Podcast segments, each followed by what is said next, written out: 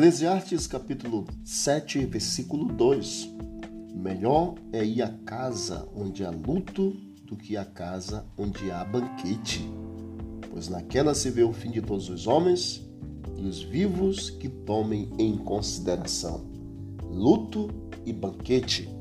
Para os judeus, o luto era de sete dias. As carpideiras ficavam ali confortando os aflitos. E também o banquete durava sete dias. Eram geralmente festas de casamento. E como período de luto, elas eram compartilhadas por outros também.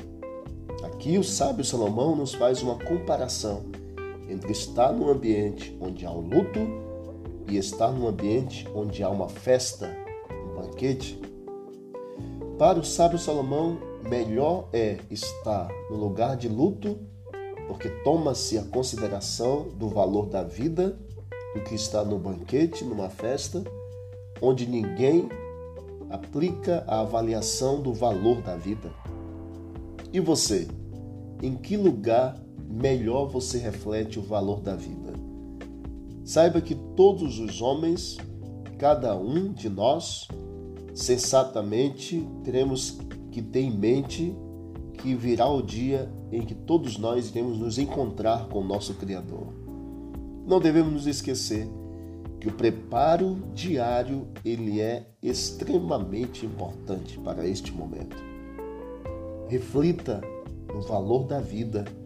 A vida ela é como uma sombra, como uma neblina. E que valor nós estamos dando? Reflita enquanto há tempo.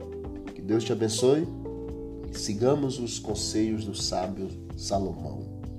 Vamos orar. Querido Deus, obrigado por esta orientação desse dia. Nos ajude, ó Deus, a refletirmos no valor da vida, a importância que devemos dar e que o Senhor nos preserve a vida e nos dê um bom dia, em nome de Jesus. Amém.